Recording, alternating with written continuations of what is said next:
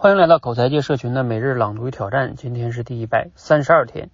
我在微博上啊看到一位千九老师提了一个问题，请问抵御消费主义最佳的手段是什么呢？他的答案是两个字：创作。听起来很突兀的一个答案啊，但是很有道理。咱们先得搞清楚什么是消费主义，不是好吃懒做、奢侈浪费，而是用消费来解决意义缺失的问题。比如说，我买了一个苹果手机或者一个什么包包，就能证明我怎样怎样。这哪里是买东西呢？这买的是一个意义。那反过来呢，也就证明啊，我是没有能力去创造意义，我需要买一个现成的，这才叫消费主义。那咋办呢？创作解决的就是这个问题。你想啊，一张白纸，我就能画一幅画。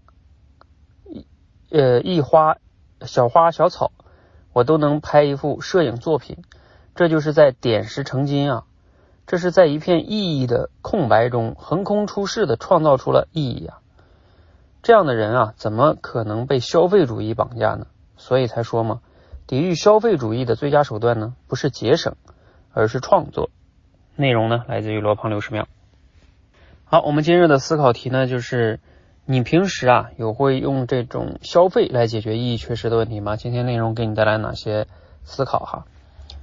嗯，我觉得其实我对今天内容挺有感共鸣的哈，又是这个创作这俩字儿，因为我过去呢就是不断的总结过我自己的一些呃喜好吧，啊，我就挺喜欢去创作的，呃，比如说我会去录节目啊，我在过去从五六年以前开始写文章。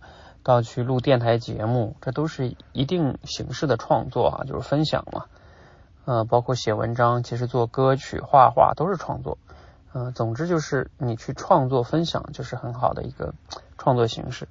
那这样的创作呢，确实是能给自己带来很大的这种快乐。这种这种快乐，它不是说消费那种快乐，它是不一样的哈。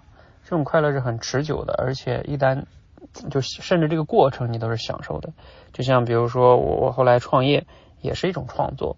啊，你要创作出了一些产品，一个运营模式，一个商业模式，啊，这都是创作，都需要你去思考去创作。啊，包括我们不断的去完善我们的课程体系，像我前几天去创作我们这个新的一个课程，就是 公众演讲这个课哈，那已经核心的课程已经录出来了，那那就会非常非常的开心和快乐哈。啊。所以，所以就是大家如果有这方面的体会啊，你你就会有体会。如果你还没有的话，我建议你自己挖掘一下你自己身上的兴趣爱好什么的哈，可以找一个你可以创作的方面啊，不一定都是像我们这样去分享哈，你可以是写作，你可以是像我们说的画画、唱歌都可以啊。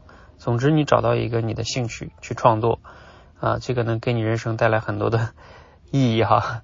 更重要的是，能帮你省钱啊，是不是？你持续的创作，你就没有那个消费主义的冲动了，那你就，对吧？那帮你省多少钱？而且你创造出的作品啊，这个从更长远来说的话，有一天你离开这个世界，你的作品还在，那这个是不是更有吸引力呢？